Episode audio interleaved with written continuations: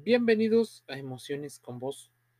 Hablemos de la violencia vicaria, la expresión más cruel de la violencia de género.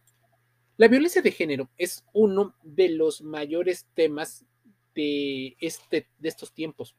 Para muchos incluso es la mayor lacra de las sociedades aparentemente democráticas. Las múltiples expresiones de violencia que se ejercen contra las mujeres, algunas son visibles, pero la tolerancia social impide ponerles frenos. Entre ellas está, por ejemplo, la creación de contenidos, la prostitución, la trata, el acoso, incluso el tema de las prohibiciones, brechas salariales, maternidad subrogada, agresión sexual fuera y dentro de las relaciones de pareja, golpes, destrucción, moral destruida, humillaciones, torturas y bueno, cosas muy, muy tremendas. La violencia vicaria es, dicen algunos, la más cruel y despiadada porque causa un daño irreparable y destruye a la mujer. ¿Qué es la violencia vicaria? Te preguntarás, por si no has escuchado el término. Es aquella que tiene como objeto dañar a la mujer a través de sus seres queridos y especialmente dañándolos a partir de sus hijos. O sea, muchas veces el padre ejerce una violencia extrema contra sus hijos o contra los hijos de quien fuera su pareja, llegando incluso a causarles la muerte, utilizando recursos de particular crueldad para, por ejemplo, hacerle daño a la madre. El ánimo de causar daño habla de una gente malvada también, pero no solo le causa daño a su todavía pareja, a la madre de los hijos o a la expareja. Muchas veces los efectos y el estrés postraumático no se supera tan fácil. El asesinato de las hijas o de los hijos por parte de alguien es la parte más visible de esta forma de violencia extrema que destruye, pero es habitual también la manipulación de hijas e hijos para que se pongan en contra de los padres, en este caso de la madre incluso la lleguen a agredir. Esas hijas e hijos sufren un daño también irreparable y son también víctimas de violencia de género. El objetivo muchas veces es el control y el dominio. Esa relación asimétrica que muchas personas no se dan cuenta al principio de las relaciones, pero también no se dan cuenta porque existen factores como el amor romántico, como la información que existe en redes sociales que te habla del amor pasional como mito de ese amor romántico, las canciones que cosifican y otras sin fin de situaciones que nos hacen entender y hasta normalizar las relaciones que sustentan en la desigualdad. La violencia vicaria cuenta con la complicidad de la sociedad que cuestiona permanentemente a la mujer. Muchas veces las priva de autoridad y pone en duda su palabra. Las mujeres, estadísticamente, suelen ser eh, poco eh, mentirosas con respecto a la violencia que han sufrido. Las mujeres suelen intentar que su voz se oiga en la escuela de esos hijos, entre las amistades, entre la familia, en los juzgados. Pero, ¿qué pasa cuando hay un concepto de el buen padre y la mala madre. Muchas veces se prefiere a veces escuchar al varón o aquel eh, de a cualquiera de los dos padres que tenga en teoría mayor credibilidad. ¿Se engloba dentro de la violencia de género la violencia vicaria? Posiblemente la violencia vicaria es violencia de género. Se sustituye a la persona en la acción directa física o psicológica de la violencia para causar mayor daño y efectos permanentes. El objetivo es la mujer, solo que se ejerce vía otras personas. ¿Por qué se llama violencia vicaria? Mira, porque sustituye a una persona por otra para ejercer la acción. En este caso, a las hijas y a los hijos, a quienes, por ejemplo, se les destruye, asesina, mutila y hace un montón de cosas para afectar la vida de la madre o a quien se ponen en contra de la madre para causarles un daño permanente que en muchos casos eh, orilla a las mujeres a hacer cosas como el suicidio. el consumo de drogas y otras situaciones muy peligrosas para su propia salud. ¿Podría ser considerado para muchos como el parricidio? Tal vez, pero no tiene tanto que ver. La violencia vicaria se ejerce normalmente contra la mujer. El único objetivo es destruirle la vida a la mujer. Implica una intención de que sufra, clara de causar un daño infinito y un dolor extremo a la que eh, pues, es difícil entender. El parricidio, por ejemplo, está eh, previsto en muchos de los códigos legales y penales como un delito con una grave condena, dado el reproche social que provoca causar la muerte a una persona con la que hay un vínculo de consanguinidad o adopción de ascendientes o descendientes. ¿Cuál es el reto entonces para luchar contra la violencia vicaria? Una, que se tome conciencia de la realidad de la violencia. Se necesita la implicación responsable de todos los poderes políticos y no nada más para ganar votos como la mayoría de los políticos hacen. Debe de haber leyes de medidas de prevención y también de protección integral contra la violencia. ¿Podemos proteger a la infancia? Sí, educando desde las emociones. Cuando, por ejemplo, un hombre suele amenazar a una mujer con quitarle a las hijas o a los hijos, se toma como botín en una situación legal, allí es donde puede estar metido toda esta información. A ver, algunas personas incluso llaman a esta violencia vicaria como un maltrato machista.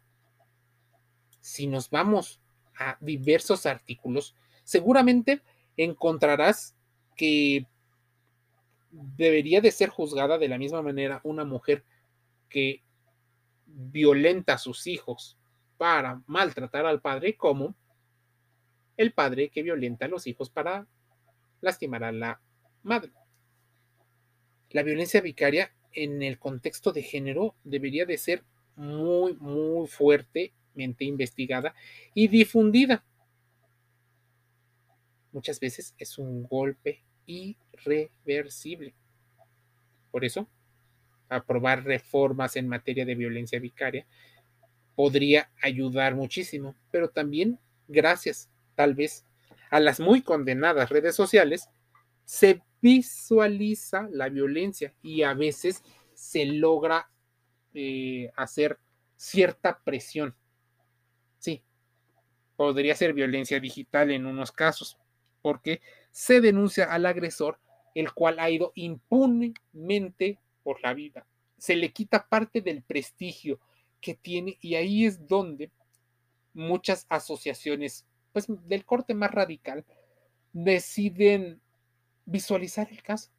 Solo así muchos casos se han puesto bajo los tribunales y bajo los aspectos de ley para ser juzgados. ¿Cuál es lo triste del asunto?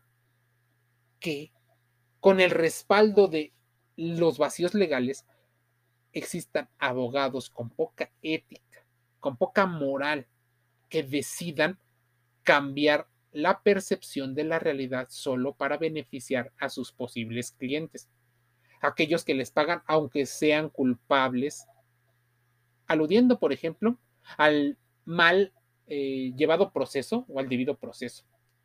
O sea, casi, casi pretenden que la víctima tenga todas y cada una de las eh, agresiones documentadas lo cual, por ejemplo, en el caso de la violencia psicológica es casi imposible. Tendrías que tener cámaras, tendrías que sospecharlo y en principio de cuentas tendrías que haberte dado cuenta de que existe una violencia, porque hay gente que no se da cuenta, dado que incluso lo ha normalizado. Ese es el peligro de la normalización de la violencia que puede desencadenar todo esto. Siendo la familia uno de los núcleos sociales naturales donde los individuos deberían de ser amados, protegidos, educados, respetados y respaldados, resulta paradójico que es el lugar donde más sufren algunas personas por carencias económicas, insultos, amenazas, golpes, lesiones, secuestros, feminicidios, infanticidios, violaciones, homicidios y otras tristes y peligrosas situaciones por miembros de su misma familia. ¿Es grave? Por supuesto, muchísimo. La violencia vicaria es algo que destruye incluso al entorno.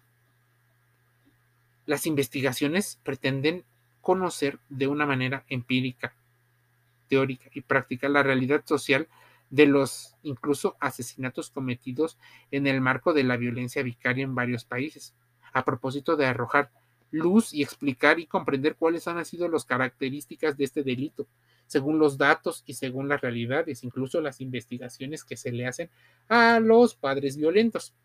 ¿Qué ocurre y por qué lo hacen? Porque debe de ser visualizado el tema y no ocultado como una simple sensación. Lesiona las emociones pero esta violencia invisible a veces necesita eh, quitarse parte de esa fachada de buenas personas. ¿Por qué? Porque es una problemática que afecta a la sociedad y al núcleo primario. Imagínate si no tienes bases sólidas. Eso puede desencadenar serios problemas de salud en los hijos, te invito a que lo investigues.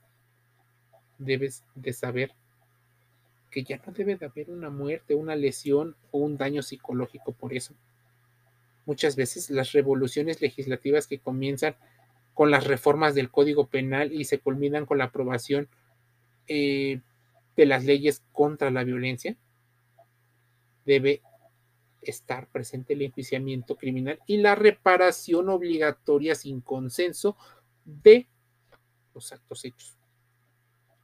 La ley es importante. Muchas veces de lo que no se habla, a veces no existe en la mente de algunas personas. Y lo que no existe, se margina. A partir de esta frase podemos reflexionar sobre la importancia que tiene el lenguaje en nuestro modo de ver y situarnos en un mundo. El lenguaje no es algo innato, natural ni biológico. Muchas veces es un hecho cultural y social que influye bastante. Utilízalo para bien, no lo busques nada más para favorecer al grupo que te conviene. El lenguaje no es una creación arbitraria de la mente humana, sino un producto histórico, social, que influye en nuestra percepción de las realidades. Al transmitir socialmente sinónimos y no con la gravedad que representa, las experiencias acumuladas de el lenguaje pueden condicionar nuestro pensamiento y determinan nuestra visión del mundo. Por eso las emociones son tan fuertes y se deben de entender.